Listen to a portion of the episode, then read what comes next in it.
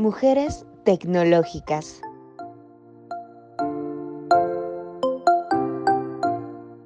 El día de hoy les hablaré de una mujer científica mexicana, la científica mexicana Eva Ramón, quien logró encontrar la cura del virus del papiloma humano en la Ciudad de México. La científica perfeccionó la aplicación de la terapia fotodinámica, ya que es una técnica no invasiva que además de curar el papiloma, que es susceptible de convertirse en cáncer, no deja efectos en la salud reproductiva. En el Instituto Politécnico Nacional se realizó un piloto que demostró el 100% de efectividad en la erradicación de tejidos malignos o neoplasia para un grupo de 29 mujeres que padecían etapas iniciales del BPH.